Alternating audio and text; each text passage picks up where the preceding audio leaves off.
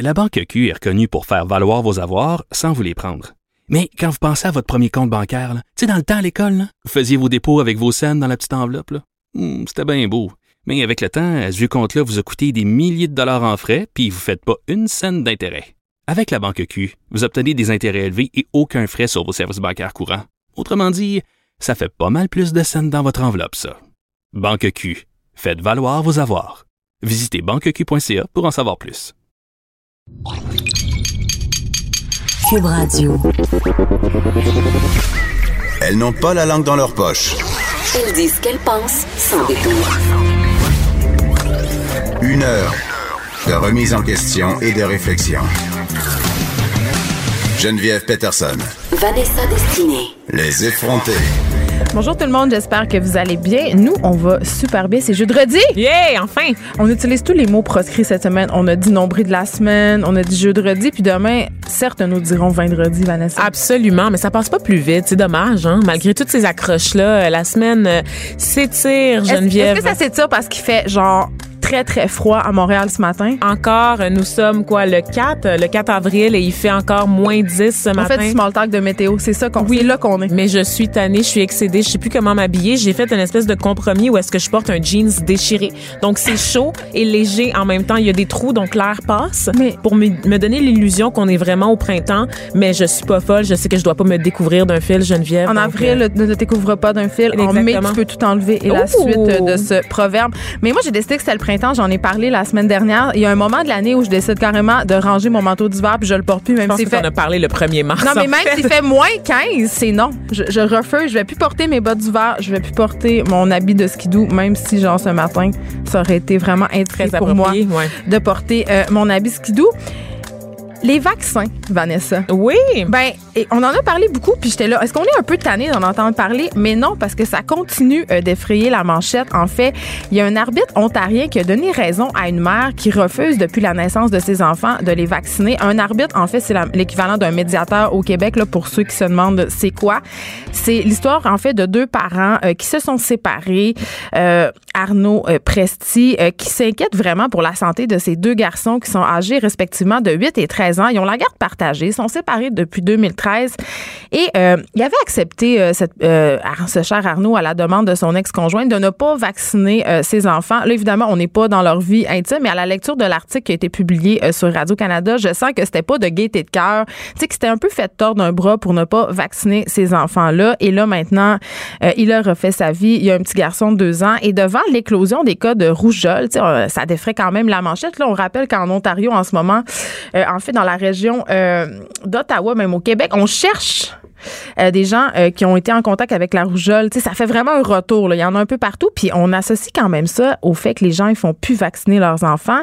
Et là, il y a ce, cet arbitre-là, ce médiateur-là, qui donne raison à une mère et il a accepté en témoignage euh, l'expertise de deux, deux, deux personnes. Je ne veux pas dire des experts, Vanessa. Ce En sont fait, des experts anti-vaccination. ce sont des Dans ma tête, experts, ça va pas ensemble. là. Ce sont des experts entre guillemets Oui, en fait ça. qui sont très controversés. Donc deux personnes en provenance des États-Unis, euh, entre autres Tony Bark, une anti-vaccin qui est bien connue, qui pratique Geneviève la médecine homéopathique. Donc elle n'est pas médecin, mais elle pratique. intégrale, tu sais. Oui, un, un traitement. Elle a un centre de traitement intégral Mm. et selon ses observations personnelles, j'insiste sur observations personnelles ici Geneviève, donc pas de la recherche scientifique, vraiment ses observations.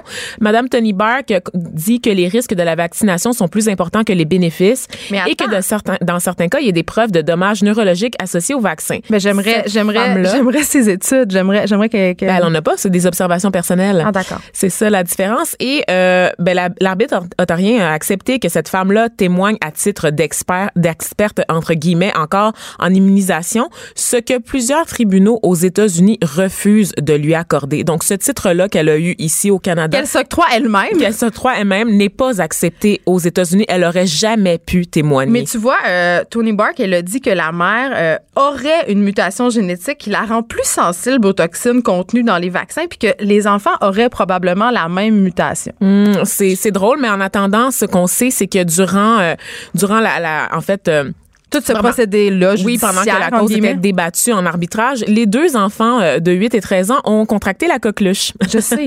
Non, mais c'est ça qui est absolument La incroyable. douce ironie de la chose. ce qui est le- ben, moi, ce que je trouve le plus ironique encore, c'est que le médiateur, dans son jugement, entre guillemets, euh, a conclu que la, vaccination, euh, le fait de ne pas faire vacciner son enfant, c'était pas illégal, négligent ou immoral, puis que ça les mettait pas en danger.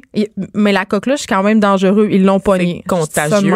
Euh, il dit en fait que ce n'est pas négligent ou immoral, comme tu l'as dit Geneviève, que c'est un choix personnel, Mm. mais il y a tout l'enjeu de, de santé publique. Et moi, je me demande qui est cet arbitre, qui est cette personne qui, je trouve, s'en permet Attends, beaucoup qui a dans ce que le père fasse entendre ses experts parce qu'il avait pas présenté sa liste à temps?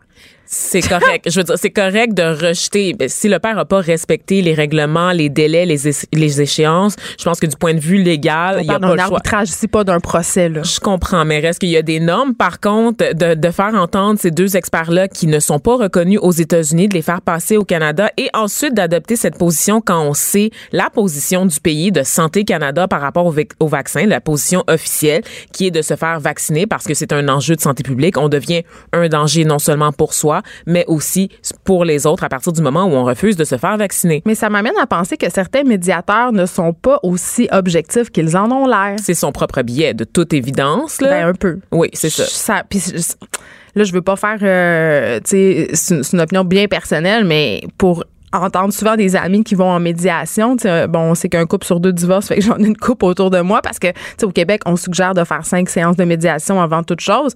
Euh, J'entends souvent ça, des médiateurs qui penchent d'un bord ou de l'autre, tu sais, qui ont les gens s'assoient en face d'eux puis ils sentent que euh, le médiateur est pas de leur bord ou qu'il est beaucoup de leur bord ou tu sais que tu sais puis t'es supposé être objectif t'es un médiateur t'es supposé être une personne neutre qui entend les choses de façon objective pour évidemment amener les personnes à s'entendre puis souvent ces personnes-là ont biais. Bon, c'est des humains, là, comme tout le monde, mais il me semble que la fonction amène quand même. euh, Tu penses, Geneviève? Ben, je sais pas. Moi, moi, j'ai le goût euh, d'être un peu de, de mauvaise foi là-dessus, puis de, de faire du millage un peu sur l'actualité. C'est drôle, je suis pas mal sûre que cette personne-là ne portait aucun signe religieux, mais elle a laissé quand même transparaître ses billets parce que peux-tu croire, Geneviève, que l'habillement ne dicte pas en fait ce que la personne a dans la tête et qu'on peut quand même, même en se targuant d'avoir un titre, un titre officiel, passer ses opinions Mais on a tous- personnelles on a tous- avant la loi ou avant tout plein d'affaires. On a tous de des règlements. billets, on a, tu sais, tout le monde a des préjugés, même les gens qui sont en position d'autorité puis qui doivent rendre des jugements objectifs. Par contre, une, une fois que tu sais que tu les as, ces billets-là, ta job, c'est de ne pas les laisser t'influencer. Absolument. Donc, là, c'est ça qu'on parle de neutralité dans la, la remise des décisions. Et là, le- parle-moi de son garçon de 13 ans parce que évidemment, l'aîné commence un peu à réaliser que évidemment euh, la, la chicane est poignante de ses parents, mais aussi que euh, il entend parler justement de l'éclosion des maladies dans les médias, tu sais. Puis il y avait il y a un garçon aux États-Unis qui a poursuivi ses parents Oui. pour pas l'avoir vacciné, donc tu sais ça ouvre la porte à tout ça. Là. Ben, en fait, c'est ça, cet aîné-là de la famille le- le- de 13 ans, il commence à comprendre que les éclosions de maladies sont dans l'actualité Ben. parce que c'est partout. On en entend parler de ce mouvement-là anti-vaccin et des, des cas d'éclosion de, de rougeole, oui, au Canada, mais partout, en fait, sur la planète. Au Costa Rica, notamment, là, il y a une famille de Français qui a ramené la rougeole au pays, euh, une maladie qui avait été éradiquée, là, donc euh, qui était presque à taux nul au pays. Ben, ça c'est revenu en force parce que ben, il y a des gens d'un autre pays qui sont venus avec leurs bébites, qui sont pas vaccinés puis qui ont contaminé des gens autour d'eux. Ben moi je suis Donc, pour qu'on rende ça tout les vaccins devraient être Absolument. obligatoires. Et donc pour ce jeune-là, évidemment, c'est difficile pour lui. C'est comme une double déchirure parce que bon, ses parents se déchirent déjà sur la question de la séparation, n'est-ce pas? Et là maintenant, il y a cet enjeu-là qui concerne sa santé, mais aussi la santé de son demi-frère, de son petit frère, donc de sa famille en général. Donc ça doit être très très Un éprouvant. conflit de loyauté quand même assez euh, assez manifeste. Exactement. Donc, euh, tu sais, on veut pas, on veut pas monter l'enfant contre un des parents, mais dans, de toute évidence, dans cette situation-là, où est-ce qu'il y a vraiment, euh, c'est une question de vie ou de mort, littéralement, on peut dire ça. C'est Ben, pas ça. Et exagéré. si les vaccins étaient obligatoires, on serait pas en train de se poser toutes ces questions-là. Puis ce, ce- ce jeune garçon-là serait pas déchiré entre ses deux parents, puis il y aurait pas euh, du temps de tribunal de la famille octroyé euh, pour cette question-là. Et du temps aussi euh, de nos taxes, ben, des taxes ontariennes, j'ai le goût de te dire, Geneviève, parce que Arnaud Presti a l'intention de porter la cause en appel Ben, en j'espère. cour supérieure. Euh, il s'est d- défendu lui-même là, durant les audiences en arbitrage, donc j'espère qu'un avocat va pouvoir lui expliquer euh, comment respecter les échéances et les délais prescrits euh, par la cour euh, à temps. Il a créé une campagne de sociofinancement là, justement pour retenir les services d'un avocat.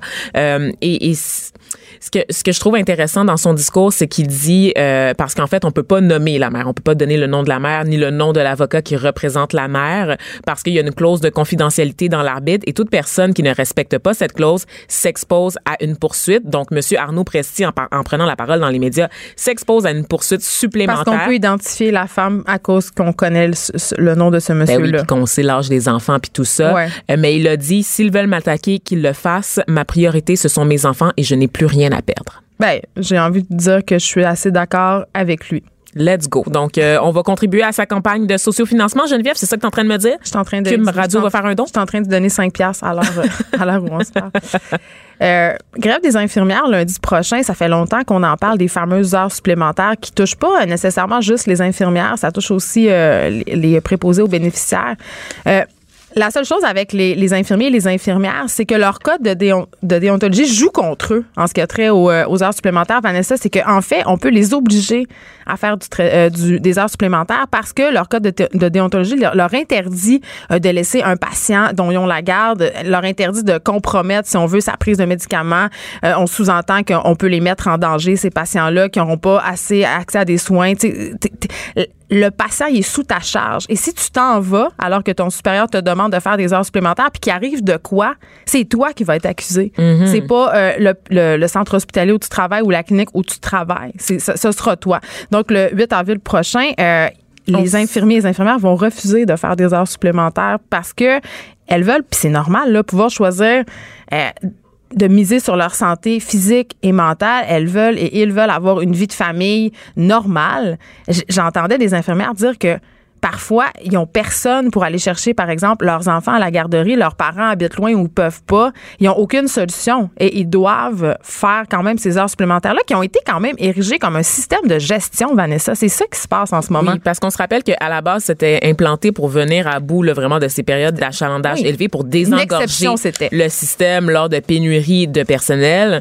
Euh, mais c'est ça, c'est devenu un peu la norme là, dans les établissements de santé en général, ce qui est inacceptable. Et on sait aussi quand même que le gouvernement de François Legault, la CAQ, en fait, avait promis de s'attaquer aux problèmes en campagne électorale. Donc, les mesures de, les, moyens de pression là, qui vont être débloqués là, le 8 avril prochain, c'est en fait en guise de rappel au gouvernement Legault afin qu'il n'oublie pas ses engagements pris durant la campagne électorale. Il euh, faut pas juste qu'on dit euh, du côté des infirmières que le vœu euh, soit pieux. Il faut exiger des gestionnaires des changements profonds. Donc, un message clair où on faisait reposer le fonctionnement euh, du réseau de la santé sur les épaules des professionnels en soins, donc des infirmières, doit être révolu. Ce n'est plus une urgence, c'est un système qu'il faut abattre. Oui, et quand même, le gouvernement a rappelé aux infirmières que la sécurité et la santé des patients ne devraient pas être mises en péril par leur geste du 8 avril. Je trouve ça quand même assez ironique. On, rappelle quand même qu'ils ont décidé d'injecter 200 millions pour embaucher du nouveau personnel, mais évidemment, il faut que ça change euh, dans le système de gestion, comme tu viens de le dire, sinon euh, on s'en sortira pas. Ils, ils pourront injecter de millions qu'ils veulent. Si on continue à gérer les hôpitaux comme ça, les infirmières vont continuer à avoir du temps supplémentaire obligatoire. Et je pense pas que ça donne une ambiance de travail très fun et des soins très fun quand on voit des infirmières qui travaillent de 7 à minuit, comme moi j'ai vu quand j'étais à la Santa Cabrini. La fille était rentrée à 7 heures puis elle finissait à minuit. On rappelle qu'il faut calculer des doses de médicaments. Hein? non, mais pour vrai, puis on, on, on, puis on va se le dire, là, quand ça fait 15 heures que tu travailles, peut-être que tu as moins le sourire, puis peut-être que ça te tente moins de t'occuper des gens puis des patients. L'ironie de la chose, le système de santé rend malade les, professionnels de la santé, oui. les pousse à bout, vraiment. Là, donc, euh, on espère que les, les demandes des infirmières seront entendues par le gouvernement Legault. Féminicide et violence au Mexique, c'est un texte qui a été publié, euh, en fait, qui a été publié hier dans Tabloïd. On a au bout du fil son auteur Jules Falardeau, en fait, euh, qui s'est entretenu avec Heidi Silva, qui est professeure à l'Université nationale autonome de Mexico, et elle nous racontait vraiment euh, les conséquences horribles du climat de violence extrême euh, au Mexique en ce moment. Bonjour Jules Falardeau. Bonjour. Écoute, quand j'ai lu ça hier, évidemment tout le monde sait un peu qu'au Mexique, ça brasse pas mal, qu'il y a des quartiers, notamment des régions au nord du Mexique où des femmes disparaissent euh, sans laisser de traces, puis on se pose pas trop de questions. Mais quand j'ai lu ton texte, j'ai trouvé ça assez inquiétant de voir que ça, se traduisait jusque dans le quotidien, cette espèce de climat de méfiance-là euh, de tous les instants. Ben, dans le quotidien, oui, parce que ce qu'on m'explique, c'est que tu sais, c'est que t'es jamais vraiment euh, t'as comme un sentiment de confiance absent, tu sais. Tu peux jamais vraiment être tranquille quand tu te balades, euh, encore moins quand tu es une femme et encore moins dans certains quartiers, dépendamment des heures aussi, là. OK, mais euh, tu dis. On genre, peut- je donne un exemple, par exemple, là, euh, un exemple vraiment frappant, c'est quand l'expression, genre, je vais t'appeler, un, je vais te trouver un taxi sûr. Un taxi sûr, euh, c'est comme de dire, genre, prendre un taxi, c'est un risque. euh, tu sais, il y a des gens qui se font kidnapper, euh, qui se font amener dans certains quartiers, la route est détournée. Donc, c'est comme vraiment un geste anodin qui, euh, mais qui, tu parles. qui, qui- qui exprime un peu cette psychose sécuritaire-là, tu sais. Tu parlais euh, de l'habillement des femmes. Tu racontais l'histoire d'un gars euh, qui sort avec une Mexicaine, puis il disait euh, dans ton article, euh, des fois ma blonde sort de chez nous, puis elle se questionne sur son habillement, qui est pourtant vraiment très normal. Puis là, on veut pas faire de slut shaming ici, mais c'est de dire elle porte des vêtements qui sont pas aguichants, guillemets, qui sont pas sexy, puis elle se demande quand même si elle peut sortir comme ça et être en sécurité. Ben, c'est un peu euh, de, de se dire, euh, est-ce que euh, mon mon look va attirer le regard? Euh, C'est pas c'est pas une question uniquement sexuelle, mais j'ai l'impression que c'est comme une question attirer le regard. Est-ce que ça va ça va flasher sur euh, ma sacoche? Ça va ça va comme je, vais- je vais m'exposer à des commentaires euh, dégradants, tu sais, à, à des, des des agressions. Dans l'autobus, ce genre d'affaires-là. Mais qu'est-ce qui se passe avec toutes ces filles-là qui disparaissent au Mexique? Parce qu'on parlait justement dans ton texte sur tablette que la semaine passée, il y avait deux filles qui avaient été euh, enlevées près de l'école d'une personne qui intervient dans ton article. Donc, ces filles-là disparaissent en série. C'est pas sans rappeler la question des femmes autochtones ici, c'est-à-dire ils disparaissent un peu sans laisser de traces. Euh, on les cherche. J'ai pas l'impression que le gouvernement mexicain les cherche vraiment, ces filles-là, tu sais. Bon, d'abord, euh, c'est sûr qu'il arrive absolument rien. Donc, on ne sait pas. Euh, personne ne sait. Il y en a qui, soupçonnent qu'elles sont euh, converties à la prostitution dans certains endroits, mais ça reste vraiment nébuleux. Ensuite, il vient quand même d'avoir un changement de gouvernement. Et euh, objectivement, c'est un gouvernement qui, à mon sens, est, a l'air un petit peu plus positif que le dernier, qui est un espèce de Justin Trudeau mexicain Enrique Peña Nieto, qui était très bon pour flasher, pour dire oui, je vais faire ci, je vais faire ça. Tu sais, je donnais l'exemple dans un autre texte à propos de la, de la, de la situation avec El Chapo. Tu sais. Mais c'est un gouvernement qui est chapeau plus de gauche, non? En ce En moment. ce moment, ouais, OK. ouais. Donc, et puis est-ce que est-ce que c'est dans le plan de ce gouvernement-là de faire quelque chose pour ces femmes-là qui disparaissent, tu sais, parce que là, ça fait des dizaines d'années que ça dure, là. Ben, c'est sûr que lui, euh, en, plus de ça, il y a des femmes qui se mobilisent. euh, il y a des manifestations dans le centre-ville de Mexico. Il y a des, ça se transmet aussi à travers l'art, les murales et tout. Est-ce que le gouvernement va faire quelque chose? C'est un gros problème, mais c'est un problème qui est large aussi, qui a rapport avec les inégalités, qui a rapport avec la violence des cartels. Donc, euh, Mais je c'est une grosse tâche qui l'attend. là. Merci euh, Jules Falardeau euh, d'avoir été avec nous. Je pense que ça a rapport aussi Vanessa euh, avec euh, la façon dont on considère la femme au Mexique. Jules en parlait dans son article par ailleurs qu'il y a une espèce de machisme latent. Le- la vie des filles n'est pas considérée comme étant très importante. La façon dont on représente le corps de la femme, tu sais, c'est les filles au Mexique ont vrai. on- J'ai l'impression, tu sais, parce que Jules en parlait dans son texte, elles sont retrouvées, ils ont été torturées, souvent violées, leur corps mutilé, déshabillés. Tu sais, on- on- J'ai l'impression qu'on les voit vraiment comme des femmes objets, puis c'est ça qui est un peu déplorable. Puis je pense qu'on devrait changer ça à la base. Euh, Ça fait partie du problème. Parmi un de mes plus grands regrets dans la vie, Geneviève, il y a cette exposition là, il y a deux ans euh, de Teresa Margolès là, qui était venue euh, au musée euh, des arts euh, contemporains au MAC, en fait, si je me trompe pas, euh, pour faire une exposition sur la violence au Mexique, la violence des cartels. En fait, c'est une des plus grandes artistes mexicaines de sa génération, cette femme-là, et elle avait monté en fait des espèces de, de structures pour raconter la violence. Et il y avait dans une salle, entre autres, des toiles qui étaient affichées en fait sur euh, des linges, donc du linge blanc.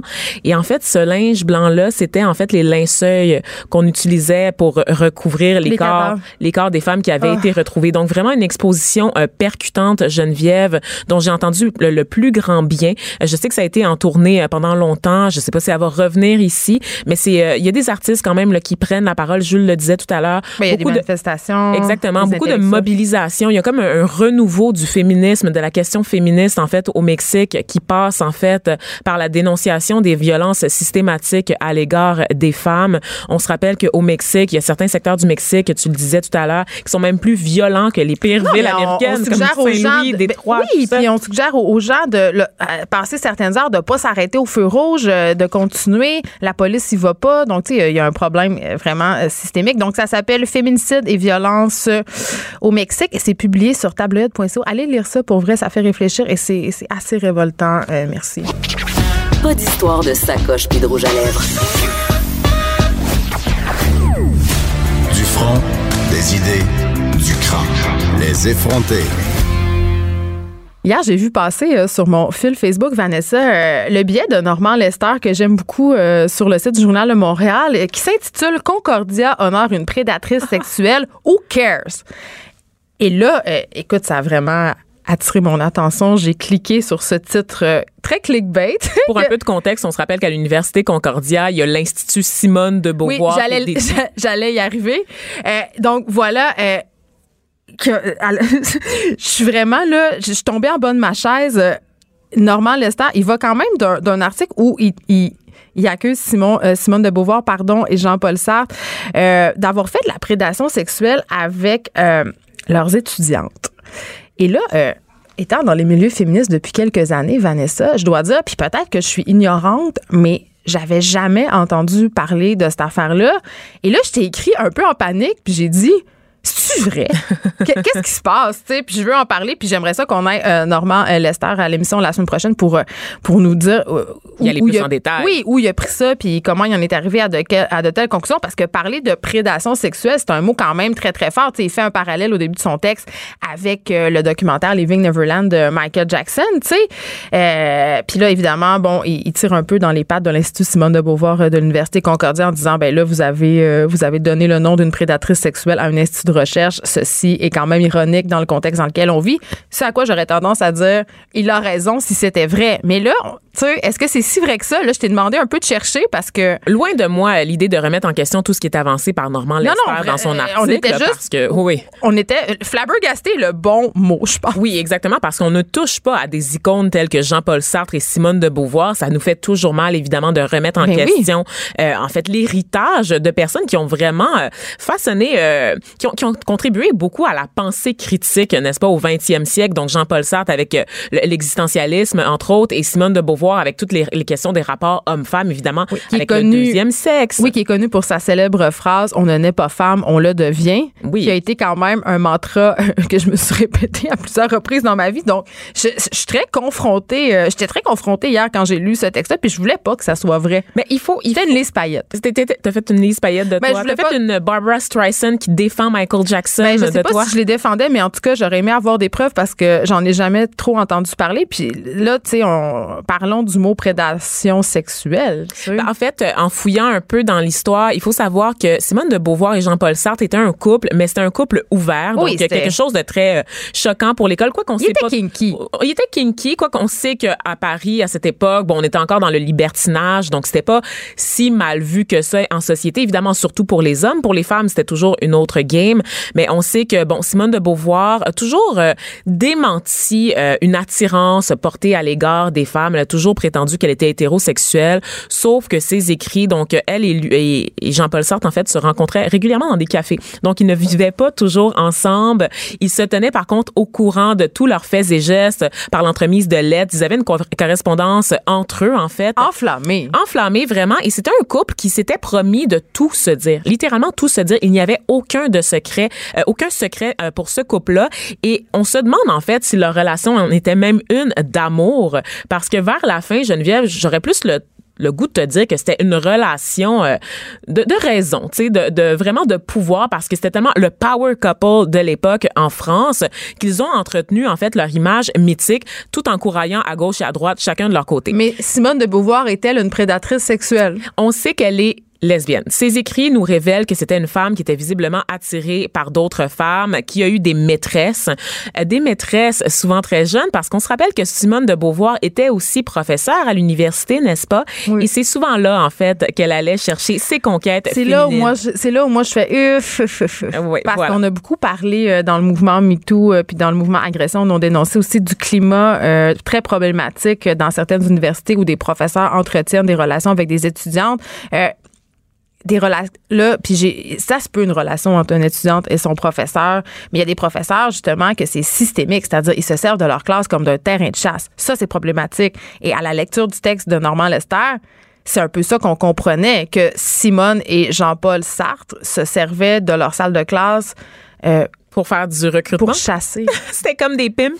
Mais Euh, c'est ben, c'est vrai, en fait. Elle a entretenu des relations avec plusieurs de ses étudiants. c'est Je vrai, c'est c'est mal.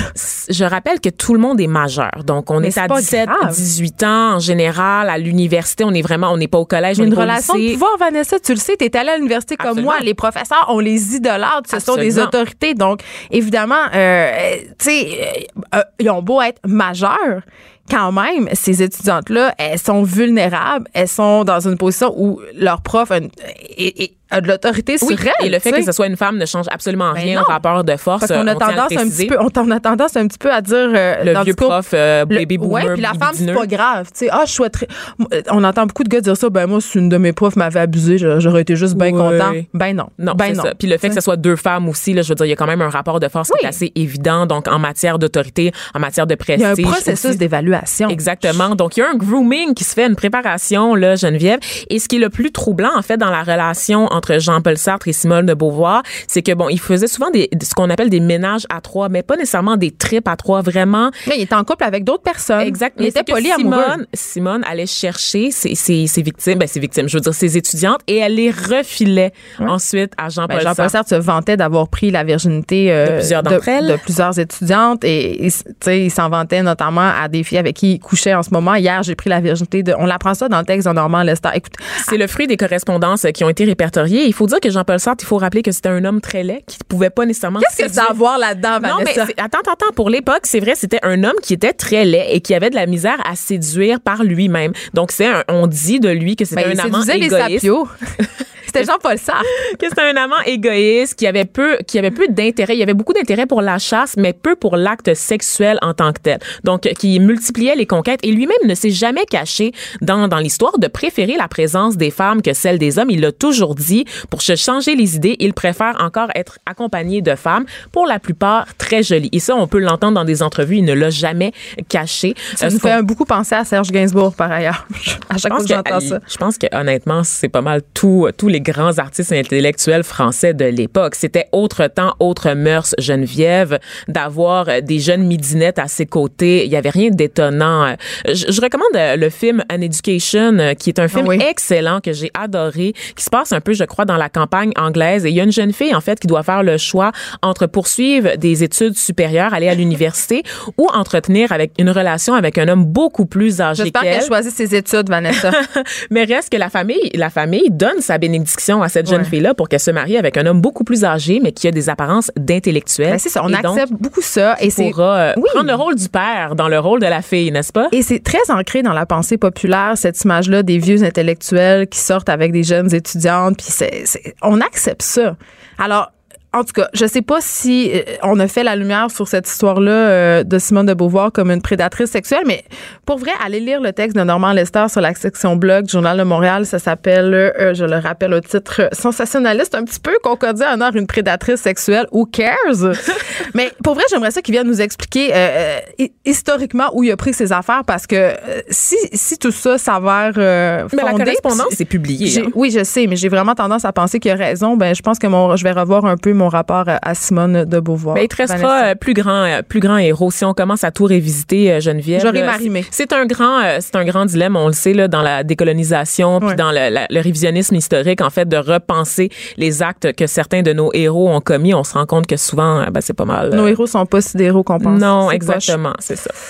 Bien triste anniversaire, euh, Vanessa, cette semaine, celui du génocide rwandais. On rappelle qu'entre 800 000 et 1 million de personnes ont perdu la vie euh, au cours de ce massacre qui, qui était un conflit, en fait, interethnique en deux, on peut-tu dire tribus? On je vais je le démystifier. C'est pas, c'est pas des tribus nécessairement, Mais, mais, c'était deux branches. c'était deux Les- ethnies. On Ouais, va dire ça, comme On- ça. Je sais plus qu'est-ce qu'on peut dire. Oui, c'est ça. On va, c'est deux ethnies, en fait. C'est une tragédie qui a changé la face du monde, Geneviève. Ben oui. C'était il y a 25 ans. Tu l'as dit, on dénombre entre 800 000 et 1 million de victimes de ce conflit qui opposait le peuple Hutu au peuple Tutsi. On a atteint le cap des 800 000 morts, en fait, en 100 jours à peine. Non, mais c'était, je, je vais le dire, là, c'était une véritable boucherie. Là. Oui. Des cadavres qui flottent dans les Des rues. meurtres à la machette, c'était épouvantable. Oui, c'est ça, parce qu'on parle de méthode d'exécution euh, sommaire. Donc, à la machette, tu l'as dit, Ah oui. donc des bains de sang, Des familles décimées. Exactement. Et, et traquer, en fait, traquer euh, les Hutus qui ont traqué les, les Tutsis là, jusque, jusque dans les églises, jusque dans, jusque dans les écoles, en fait. On a beaucoup de mausolées en ce moment qui existent sur les territoires rwandais, évidemment, pour ne pas oublier Geneviève, qui, euh, qui mettent, en fait, en, en valeur, je veux pas le dire comme ça, mais à défaut d'un meilleur terme, tous ces crânes, en fait, de personnes exécutées dans des lieux publics, dans Ouais. des sanctuaires, en fait. Euh, donc, euh, en ce moment, on multiplie les événements commémoratifs à l'échelle du pays. Le mot d'ordre, évidemment, c'est de souligner pour ne pas oublier. Sauf qu'il y a une génération d'adultes pour qui le mot génocide est comme devenu une espèce de note de bas de page dans l'histoire du pays. Même si ça fait seulement 25 ans, Ben, c'est déjà. Il y a des gens qui sont adultes aujourd'hui et qui n'ont pas connu les tensions même, c'est interethniques près dans l'histoire. ça reste près dans l'histoire Geneviève, mais reste que c'est tellement loin. On en parlait hier avec le, pour faire un parallèle un peu douteux, là, vous allez me le permettre, là, avec les gens du réseau. La crise du sida, par exemple, là, Ouais. qui était dans les années 70, là, c'est- pas très loin là, dans notre histoire, mais pour vrai, quand moi je parle à des gens de ma génération, j'ai 29 ans, puis honnêtement, pour nous, le sida, c'est quasiment un mythe. là. On, on comprend pas là, cette crise-là. Quand moi, je suis arrivée à l'adolescence, à l'âge de pouvoir avoir des relations sexuelles, ben, c'était déjà en train d'être contenu, d'être contenu là, toute cette tragédie-là. C'est la même chose pour ces jeunes-là de 25 ans aujourd'hui, Geneviève. Peut-être qu'aussi ils de veulent 18, oublier. 25. Oui, c'est ça, exactement. Passer à autre chose. Exactement. Donc, qu'est-ce qui s'est passé exactement durant le conflit? Donc, euh, je vous fais un petit retour euh, sur l'histoire là-dessus parce que c'est pas c'est pas évident. On a peut-être un peu oublié et peut-être que ça a été ça a jamais été clair aussi parce que bon, l'actualité internationale veut veut pas, ce qui se passe en Afrique veut veut pas, pas très sexy dans les Ben, nouvelles. attends, le Vanessa, le génocide rwandais a été couvert par les médias, je veux dire, c'est pas, mais pas au début. Ça, c'est vrai. Au début, Ben, on- C'est ça qui a mené à la crise, euh, exactement. à la crise qu'on connaît et aux 800 000 cadavres dans les rues Mais- en 100 jours à peine, Geneviève. C'est le fait que tout le monde se concentrait sur ce qui se passait en Bosnie et Herzégovine, sur la guerre en Bosnie aussi, qui est une guerre tragique qui a fait énormément de morts. Mais tout, c'est comme si on n'avait pas appris des leçons des guerres en Europe de l'Est, puis en même temps, simultané, dans une autre partie du globe, il y avait un conflit qui a été largement ignoré. Euh, donc, vraiment une boucherie. Donc, le génocide a été déclenché le 6 avril 1994 à la suite de l'assassinat du président rwandais Juvenal Abirama. Il était d'origine Hutu. Et là, pour expliquer, là, je vais essayer de vous démystifier ça parce que c'est pas évident. Tu sais, on entend tout le temps Hutu versus Tutsi, qu'est-ce que ça veut dire? Que c'est qui ces gens-là? On parle ici de deux ethnies qui habitent sur le territoire rwandais. Quand je dis territoire rwandais, je parle du territoire décrété par les colonisateurs européens, Geneviève, hein? parce qu'on parle des nouvelles frontières, des frontières artificielles créées au 10 18e, 19e, 20e siècle, sans prendre en compte les frontières réelles décrétées à la base par les habitants du territoire. Donc, c'est comme si on avait redessiné la carte du Québec. Là. Ben, on l'a fait, entre autres, là, en enlevant le Labrador, mais ça, c'est autre chose. Donc, ce qui était à un a été redistribué à l'autre de manière arbitraire, sans réelle consultation avec les populations euh, concernées. Et à l'origine, les Tutsis et les Hutus, c'était un seul et même peuple. Euh, tout le monde parlait une même langue. Euh, qui par- ils partageaient les mêmes croyances, la même culture, les mêmes ça, parce que moi, je comprends mal où ça a commencé, cette affaire-là. Puis les tensions, ils sont dus à quoi? Ben, c'est les puissances colonisatrices, Geneviève. D'abord, les Allemands. C'est toujours eux autres, les méchants dans l'histoire. Donc, d'abord, les Allemands, puis ensuite les Belges, comme au Congo, hein, qui font que les outils, euh, les, les Hutus et les Tutsis euh, décident que ce sont deux groupes ethniques différents. Les colons eu- européens vont privilégier les Tutsis, qui, qui vont décrire, en fait, comme des Européens noirs. Et là, c'est là qu'on rentre dans les différences physiques, les différences physiologiques. Les Tutsis, c'était des grands minces, aux traits très fins, pas très prononcés, à la peau foncée, évidemment, parce qu'on est au Rwanda, mais au train, au très, euh, euh, très eurocentré, en fait. Et on avait les Hutus qui, eux, vraiment avaient des traits beaucoup plus négroïdes, donc un peu plus larges, un peu plus baquets, le gros nez écrasé, le gros pif. Donc, on, rentre vraiment dans les préjugés, là, très facile, Geneviève, mais c'est une réalité physiologique. Donc, ça a été facile de séparer euh, les deux populations population. C'est que ça se voyait carrément. Là. Ça se voyait carrément en décrétant les Tutsis comme étant des Européens et les Hutus qualifiés de nègres. Donc, à partir de là, ça crée un rapport de pouvoir. Les Hutus sont réduits à leurs conditions d'agriculteurs. Ils n'avaient pas le droit d'aller dans les écoles des missionnaires. Ils n'avaient pas le droit non plus. Ben, ils étaient minoritaires. Ils étaient défavorisés dans le recrutement aussi pour des emplois de col blanc, en fait. Donc, ils n'avaient pas le choix, en fait. C'était une sous-classe. C'était une sous-classe et pourtant, c'était la majorité de la population parce que 85% de la population rwandaise et d'origine Hutu, en fait, Geneviève. Et ça, cette stratégie-là, il s'agit, bon, évidemment, d'une très grande injustice, mais c'est typique de l'action des puissances européennes sur le territoire africain. C'est une stratégie qu'on a vue partout. On a vu ça en Asie aussi, on a vu ça en Inde, on a vu ça au Sri Lanka, de monter deux, deux groupes de population les uns contre les autres. C'est vraiment diviser pour mieux régner et c'est une stratégie coloniale, en fait. Euh, la, la colère, évidemment, a commencé à germer là, chez les Hutus qui, comme je te l'ai dit, euh, représentaient la grande majorité de la population. Il y a un malaise, ils forment la majorité, mais leurs droits sont clairement bafoués, sont dévalorisés, et ils font finalement éclater leur colère au grand jour à la fin des années 50, Geneviève. Ça, ça correspond euh, à la période de décolonisation sur le continent africain en général. Donc, des peuples qui vont revendiquer leur souveraineté, ils veulent obtenir leur indépendance, et pour ce faire, évidemment, ben, ils vont montrer la porte aux Européens. Ce qu'ils parviennent à faire au Rwanda, euh, à peu près dans les années 60, donc en 1962, les Belges commencent à quitter le pays. Le pouvoir passe alors aux mains des Hutus qui là, évidemment, décident de mettre fin aux privilèges dont bénéficiaient les Tutsis jusque-là. C'est un juste retour de balancier, n'est-ce pas? On peut se dire ça comme ça, sauf que ça s'arrête pas là. Les Tutsis sont rendus responsables d'à peu près tous les maux de la planète. Il y a eu une campagne de salissage. Là. Il y a Exactement. Eu, il y a eu de la propagande haineuse, puis c'est ça qui a, qui, a, qui a, mis le feu. Euh, à laquelle participaient les grands médias, oui. les partis politiques également. Euh, Geneviève, ils deviennent les boucs émissaires, les Tutsis, pour désigner, les boucs, les boucs émissaires désignés pour euh, justifier les, les crises d'instabilité politique qui frappent, en fait, qu'on considère qui est un nouveau pays à l'époque. Donc, évidemment, c'est sûr que ça devient instable. Et c'est là, en fait, qu'il y a, comme tu le dis, cette campagne de salissage là, qui commence à gronder là. au sein de la population. On commence à dire que les Tutsis sont tellement responsables de tous les problèmes. Ça serait donc bien plus simple, la vie, s'ils n'étaient pas là. S'ils Ah, n'étaient pas là, s'ils n'existaient plus, tout serait correct. Et là, euh, Oh mon Dieu. en fait, pendant longtemps, et c'est là, que- c'est là que l'histoire nous joue un tour, pendant longtemps, en fait, on a cru que, bah, tout avait pété du jour au lendemain, Mais non, cette marmite, cette marmite-là bouillait depuis très longtemps. Puis à un moment donné, le couvercle a sauté. C'est ça qui s'est passé. Exactement. Et c'est des meurtres de Oui. masse qui sont calculés, qui sont planifiés, qui sont prémédités, Geneviève. là. C'est pas du jour au lendemain, on sort puis on commence à tirer sur son voisin ou à mais dans, découper dans son les- voisin à dans matraque. tout- là. dans tous les pays où il y a eu des génocides, euh, les tensions duraient depuis des années. On sait que la Deuxième Guerre mondiale, euh, tout ça euh, se fomentait depuis la Première Guerre mondiale, en fait. Je veux dire, ça, ça, c'est- c'est quelque chose qui couvre pendant longtemps, puis à un moment donné, les tensions s'exacerbent, et là, il y a des gestes comme ça qui sont posés, qui sont déplorables. Mais ça, c'est comme tu dis, c'est personne se lève un matin en disant « je vais aller tuer mon voisin ». C'est ça. là. Et le- le- la, la différence avec un génocide, c'est que c'est pas nécessairement le fruit d'une guerre. On non. peut avoir une guerre et avoir un génocide pendant la guerre, mais dans ce contexte-là, avait pas de guerre. il y avait pas de guerre civile. Mais réalises-tu, Vanessa? Ça veut dire qu'il y a des gens qui se sont levés, puis ils ont pris une machette, puis ils sont allés au bout de leur rue tuer cette famille-là? Il faut que tu apprennes la décision. Là. Donc, il faut que dans ta tête, il y ait eu un cheminement. Là. on, est- on apprend des histoires d'horreur. Je lisais un article de Jean-François Bélanger, là, qui est correspondant de Radio-Canada euh, au Rwanda, ben, en Afrique. Là. Il a été au Rwanda pour parler justement avec des, euh, des survivants du génocide. Il y a ce témoignage bouleversant, Geneviève, euh, d'un jeune qui raconte que sa mère, qui était Hutu, a massacré euh, ses propres enfants et son mari, qui était Tutsi.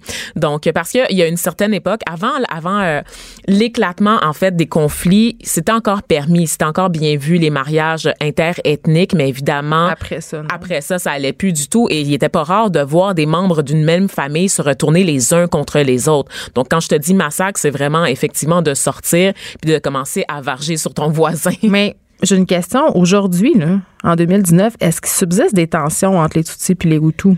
Techniquement, euh, il y a le mot, euh, il y a pas juste au Canada que le mot réconciliation est, est, est galvaudé, euh, Geneviève. Ça se passe aussi euh, de- dans ces pays-là qui ont connu l'horreur génocidaire. Parce qu'il y a encore des gens qui sont en vie, qui ont connu le génocide. Ça doit être difficile là, Et il y de a beaucoup de gens qui n'ont pas été traduits en justice parce que tout L'enjeu, le principal enjeu après une guerre comme ça, après un, un conflit ethnique plutôt, c'est l'impunité. C'est l'impunité des forces de l'ordre, c'est l'impunité des forces armées. Il y a eu des tribunaux spéciaux interna des tribunaux spéciaux internationaux qui ont été créés à La Haye notamment pour traduire en justice des criminels de guerre, mais beaucoup Il y en a qui se sont sauvés. ben, beaucoup ont trouvé refuge ailleurs dans d'autres pays en guerre en Afrique, mais qui ont, il y en a aussi qui ont été protégés par certaines puissances colonisatrices européennes. le général Roméo Dallaire l'explique très, très bien dans son livre. Euh, Si vous l'avez Il y a un peu lu, de nous hein, dans ce conflit-là, on se le Il y rappelle. a beaucoup de nous. Ouais. Il y a beaucoup de nous. Les Il y a beaucoup d'ONU, de casques bleus. Si ça vous intéresse, si ça vous intéresse, le conflit rwandais, euh, ce livre-là qui s'appelle J'ai serré la main du diable,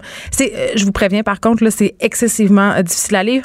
Pas que le général Roméo Dallaire va dans les détails. C'est juste que il explique très très bien cette tension-là, puis justement ces déchirements-là. il, il en parle justement des, des- de ces familles-là qui ont été décimées, mais il parle aussi du traitement du conflit par les médias et aussi par les tribunaux internationaux.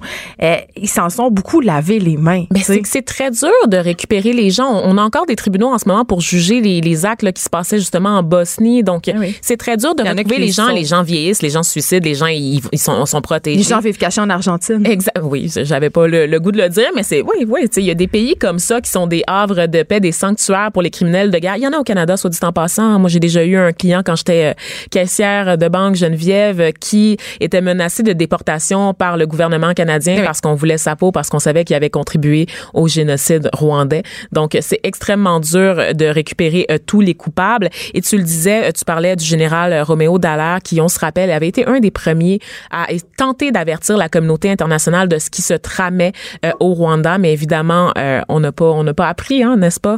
On n'apprend jamais. Donc, on avait, on avait fermé les yeux, on avait détourné le regard et on a eu la tragédie que l'on connaît aujourd'hui euh, de à cause de l'inaction en fait de la communauté internationale. Geneviève. L'actualité vue autrement. Pour comprendre le monde qui vous entoure. Les effronter. Est-ce qu'on publie trop de livres au Québec? Est-ce que la rémunération des écrivains est suffisante? C'est des questions qu'on va se poser avec notre invité Patrick Sénécal, un auteur prolifique, un auteur euh, d'horreur. Euh, je veux dire, euh, avant de commencer cette entrevue-là qu'on a eue, euh, on se posait la on a demandé à beaucoup d'auteurs euh, leur avis sur la question et ils étaient très frileux par rapport à ce sujet-là qui est... en tout cas, ce que j'ai pu constater, c'est que ça semblait être un peu épineux. Euh, moi, je suis auteur, là, on s'en cache pas, les gens le savent, j'ai écrit des livres. Euh, euh, Est-ce que je vis de mes livres? La réponse, c'est non. Toi, Patrick, euh, t'es un des rares qui a réussi à vivre de sa plume au Québec, mais quand même, tu été prof de cégep quelques années. Ben oui, moi j'ai publié mon premier roman en 94, puis j'ai arrêté d'enseigner complètement en 2007. 2007-2008. Donc- j'ai écrit quand même la moitié des romans que j'ai publiés jusqu'à maintenant. Je les ai quand même publiés en faisant un autre travail. Là. Oui, tout à fait. Et pour ceux qui, qui ont de la misère un peu à comprendre comment ça fonctionne, la rémunération des auteurs, parce que c'est quand même assez compliqué quand on n'est pas dans le milieu, comprendre. Euh, T'as un livre, OK? On l'explique un peu, là. Euh, mettons un livre qui se vend 22 pièces ben il y a 10% de ce 22 $-là qui va aller à l'auteur. Ouais. Il va avoir 30% à l'éditeur, 20% au distributeur et 40% au libraire. C'est ça. Et Puis souvent, ces 10%, chiffres-là font c'est- bon dire, tu sais. Ben oui, mais c'est bon. Puis ça peut aller jusqu'à 13 Mettons, il y a les clauses escalatoires. On va pas rentrer dans les détails, là, mais plus tu vends de livres, plus tu peux faire du pourcentage par livre. Bon, c'est un peu. euh, Si tu négocies bien tes affaires, Patrick. Ouais, bon, peut-être. C'est quelqu'un qui négocie bien pour toi. Oui, Euh, moi, parce que moi, je suis. Non, mais moi, moi, je suis un très mauvais négociateur. Fait que c'est pour ça que j'ai un agent. Mais ça, c'est un autre cercle vicieux. Je veux dire, un agent quand tu commences à être un. Tu le payes 10% Euh, ben oui, évidemment. Bon, c'est ça. Euh, mais euh, oui, c'est ça. C'est c'est pas beaucoup 10% Puis je suis d'accord avec ça. Puis il y aurait sûrement moyen qu'un auteur fasse plus que 10 Je sais pas, ce serait quoi le. le- le- mais un- les, les gens qui rêvent qu'un auteur fasse 30% du livre, ils rêvent en couleur. Là. Ben, c'est l'éditeur qui prend le risque financier. Ben, il y a quelqu'un qui va prendre. Si, tu fais plus de pourcentage, quelqu'un va en faire moins. Est-ce qu'il y en a qui en font trop? Ça, ça serait un beau débat à avoir. Mais c'est sûr que celui qui prend le plus de risques financiers, c'est pas l'auteur. Et c'est ça souvent que, bon, moi, je parle de ça souvent dans, dans des parties, on jase de ça, puis il y en a qui me regardent, ben Des oui, Patrick, on prend des risques, quoi, des parties d'auteurs. Et dit, oui, on prend des risques, Patrick. Ben, je dis, le risque qu'on prend comme auteur, c'est un risque de perdre du temps, essentiellement. C'est pas de perdre de l'argent. Parce qu'un libraire qui vend pas de livres, ben, il y a plus de job. Un distributeur qui distribue mal ses livres, il y a plus de job. Il un ferme. éditeur, il ferme, c'est ça. Moi, si mon livre se vend pas, ben au pire, j'ai mon autre job. Quand t'en as un autre, là, j'en ai pas d'autres en ce moment, mais la plupart des auteurs ont un autre job pour faire de l'argent. Moi, tout le temps que j'ai écrit mes romans, euh, au début, les- mes premiers romans, ils vendaient pas beaucoup. là. J'avais perdu quoi? Ben, j'avais rien perdu parce que, un, je me faisais un nom tranquillement et deux, ben, j'avais perdu du temps au pire, mais j'avais ma job à côté qui faisait que, que je faisais de l'argent. C'est sûr que ce serait idéal d'avoir un, un- un salaire de base, tous les auteurs puissent se faire un minimum garanti, mais je vois pas comment là- appliquer ça. Je vois pas comment les artistes on est dépendant du public. On fait de l'argent si le monde nous achète ou nous consomme. S'il nous consomme pas, on n'en fait pas. C'est plate de même. Patrick, euh, une question quand même que je peux pas m'empêcher de poser, puis je me la pose à moi aussi, puis c'est une question qui est étroitement liée à la rémunération des écrivains, c'est être écrivain, c'est une job. Ouais, ben c'est ça. Ça, c'est un autre débat aussi. Moi, je, ouais, moi, j'arrête pas de dire que quand j'écris, je, je, je, je travaille comme n'importe quel travailleur. C'est un travail, mais c'est pas un. C'est pas une job. On peut pas, non, on peut pas traiter ça comme un travail avec euh, des, des, des, des jo- journées de maladie, puis euh, tout ça. C'est pas possible, non. C'est, c'est, euh, je sais pas comment appeler ça, mais c'est sûr que ça pourra jamais être traité légalement, financièrement parlant. On pourra jamais qu'on se- ça pourra jamais avoir les mêmes avantages qu'un autre travail. Et penser ça, il me semble que si tu viens écrivain, si tu écris des livres, tu devrais savoir que ça marche comme ça. Puis premièrement, s'il y avait moins de livres, peut-être que le monde en vivrait plus. C'est peut-être un autre débat. Mais Ah ben là, attends, là, tu m'amènes là. Je, je- ben, moi, je trouve qu'il y a trop de livres. Moi, je trouve qu'il y a trop de livres. Ben, c'est ça. Là, est-ce qu'on publie trop de livres au Ben Québec? oui. Parce que je regardais euh, des chiffres qui sont quand même assez récents puis qui datent de 2016. Euh, on publie environ 5000 livres par année, des livres québécois. Non, ça n'a aucun bon sens. Mais Ça n'a aucun bon sens. Mais ça, tu sais, tu sais, tu sais, Patrick, que c'est pas une position populaire. Ben, Parce que c'est c'est quoi publier trop de livres? Puis quand on dit on publie trop de livres, quels livres on devrait publier puis quels livres on devrait pas publier? C'est rendu là. oui, il n'y a, pas de quota à ça. Légalement, on peut pas dire, il n'y aura que. Mais je trouve qu'il y a des gens, il y a trop de gens qui deviennent éditeurs et qui ne sont, qui ne devraient pas être éditeurs. Puis là, je n'aimerais pas personne ici, mais il y a des maisons d'édition qui ouvrent. Puis tout le monde a Des l'impression de maintenant- moi, je les appelle. Ouais, ben il y en a qui, il y en a qui font à peine ça. Tout, tout, tout le monde pense qu'il peut écrire un livre. Premièrement, ça c'est un problème. tout le monde livre? pense. Ben il y en a beaucoup. Il y a beaucoup de monde qui ont écrit des livres. Je trouve. Je trouve qu'il y a beaucoup de gens qui ont, qui, qui ça prend plus grand chose maintenant pour avoir la prétention d'écrire un livre. Fait que il y a beaucoup de gens qui pensent qu'ils peuvent publier des livres. Il y a beaucoup d'auto-édition. Puis ça, ben c'est une autre question à se poser aussi. Tu vas dans les salons de livres, tu le sais comme moi, tu vas dans des salons de livres toi aussi. Y De moins en moins. Patrick. Euh, oui, mais bon, il y a, il y a- il y a des, des, mom- des moments où tu te demandes, c'est qui ces éditeurs-là, c'est qui ces auteurs-là, qu'est-ce qu'ils ont fait? C'est pas une position élitiste parce que moi, moi, je fais de la littérature populaire, là. Fait que je suis pas en train de dire qu'il faut publier juste la grande littérature. Mais il faut publier des choses quand même valables et c'est à se demander. Et je sais qu'on peut pas décider, il y a pas un groupe qui peut décider ça. Mais dans l'absolu, il y a beaucoup plus de livres qui se publient des années 70, disons. Et il y a pas de raison. Je veux dire, il y a pas de, les gens savent pas plus écrire que des années 70 aujourd'hui. C'est pas vrai, ça. Alors, comment ça se fait? Est-ce que, est-ce que c'est si payant être éditeur? J'imagine que non. Mais comment ça se fait qu'il y a tant de gens qui veulent publier plus qu'avant. Et, et évidemment, plus il va y avoir de livres, moins il va y avoir de gens qui vont être capables d'en vivre. Ça, c'est mathématique, là. Mais j'allais dire aussi, euh, Patrick, que quand on est noyé comme ça dans le marché, quand on sait qu'il y a 5000 livres euh, qui sont publiés chaque année, mettons, euh, tu sais, pour les gens qui le savent pas, il y a deux saisons en littérature. Tu Il y a l'automne puis il y a l'hiver. Ouais. tu sors un livre à l'automne ou tu le sors à l'hiver. Ouais. Puis si tu le sors à l'automne, euh, tu es noyé aussi euh, par les, pub- les grandes sorties du reste de la francophonie, notamment la France, tu sais. Donc, si t'as pas un nom, si t'es pas, mettons, euh, Patrick Sénécal ou Marie de la Berge ou des gens qui vendent vraiment beaucoup, euh, Kim Thuy, euh, des, ou des écrivains qui sont qui vendent moins mais qui sont très médiatisés, j'en suis de ces écrivains-là. Moi, euh, Samuel Archibald, que Simon Boulris, tu sais, des, des gens Ouais. comme ça, c'est difficile de faire sa place. Puis des gens passent à côté de très bons livres à cause de ça, tu sais. Tout à fait. Mais c'est quoi la solution à ça? Je veux dire, il y a plus de pubs. Bon, évidemment, on est dans une société où on n'encourage pas beaucoup la littérature dans les, dans, bon, à, à la radio plus, mais à la télévision, on voit jamais d'écrivains. Euh, On, on voit des écrivains médiatisés, Oui. c'est-à-dire des écrivains qui deviennent des personnalités. c'est ça, Oui. exactement. C'est un cercle vicieux. En plus, on parle beaucoup, puis moi, moi, je J'ai suis placé dire, pour le font de la savoir. TV.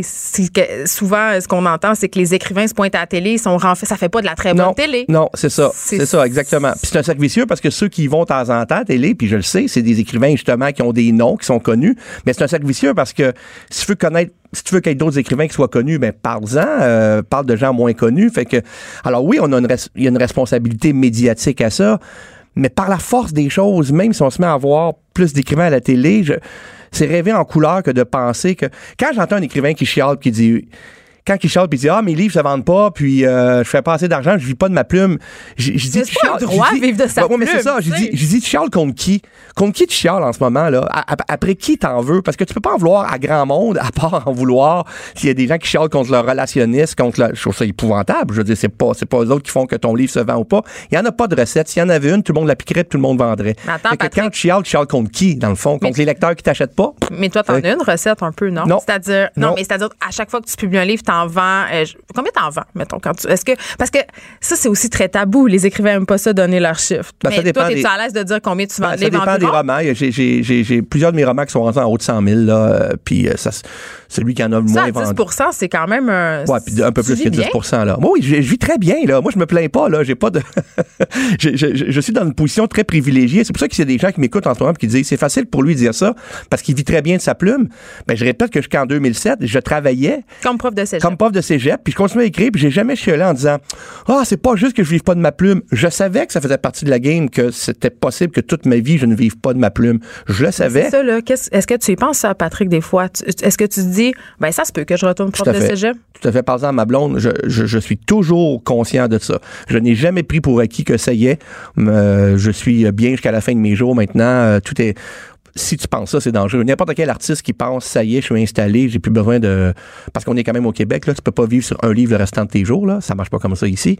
Fait Mais- que non, moi, je suis toujours conscient de ça. Mais je me pose la question, euh, Patrick, puis je suis certaine que tu te la poses aussi, quand tu deviens un écrivain de métier, puis que tu vis de ta plume, tu sais, est-ce que tu as une pression, quand- de sortir des livres à chaque année pour en vendre, pour en vivre, tu Ben, tu vois, là, je n'ai pas sorti cette année. C'est la première fois depuis euh, Comment 9 ans, tu je pense. Ben, je te dis, je me sentais pas bien dans le sens que j'aime ça. ça c'est, c'est pas, pas financièrement. Financièrement, c'est pas un problème, là. Mais euh, c'est juste que je me disais... euh, J'aime ça, sortir un roman par année, j'aime ça. euh, tu sais, n'importe quel travailleur, c'est en, tra- c'est en forgeant que tu deviens forgeron. Fait que si tu passes 3, 4, 5 ans sans rien écrire, T'es ben, rouillé. oui, t'es rouillé, mais tu peux écrire sans publier. Il y a des gens qui, ça leur prend, justement, si t'enseignes à, à temps plein, moi, je sortais pas un roman par année quand j'enseignais à temps breaking plein. news, là. ça se peut que tout ce que tu écris soit pas publiable, même si tu es un écrivain. C'est Des très fois, on, possible. on écrit des choses mauvaises. C'est, très. Faut jamais prendre pour acquis que ce que tu vas écrire va être publié nécessairement. Ça, je pense que c'est un risque. Merci, euh, Patrick Sénécal. Est-ce Ben, que, merci. avant de terminer, tu nous dis sur quoi tu travailles en ce moment? Ben, je travaille sur un roman, justement. Ça qui, parle de qui quoi? devrait sortir au mois de. Ben, au mois. Mettons l'automne. Ça parle de ma peur de la mort. Moi, je suis un gars qui a peur de la mort. J'ai très, très On peur de la partage mort. ça. Ah oui, hein? Bon, fait que ça va parler de ça. Je vais l'acheter, c'est Ça sûr. va être Est-ce que- joyeux, est-ce- ben, est-ce que, ben, on n'a pas besoin que la littérature soit joyeuse. Je pense Non, que ça peut être en un- général, elle l'est pas tellement. même. ça- la tienne, euh, non, elle fait un peu Ouais. peur. Merci à tout le monde d'avoir Merci. été là euh, aux effrontés. Euh, C'est un débat euh, qui va continuer sûrement à faire euh, jaser. Cube Radio.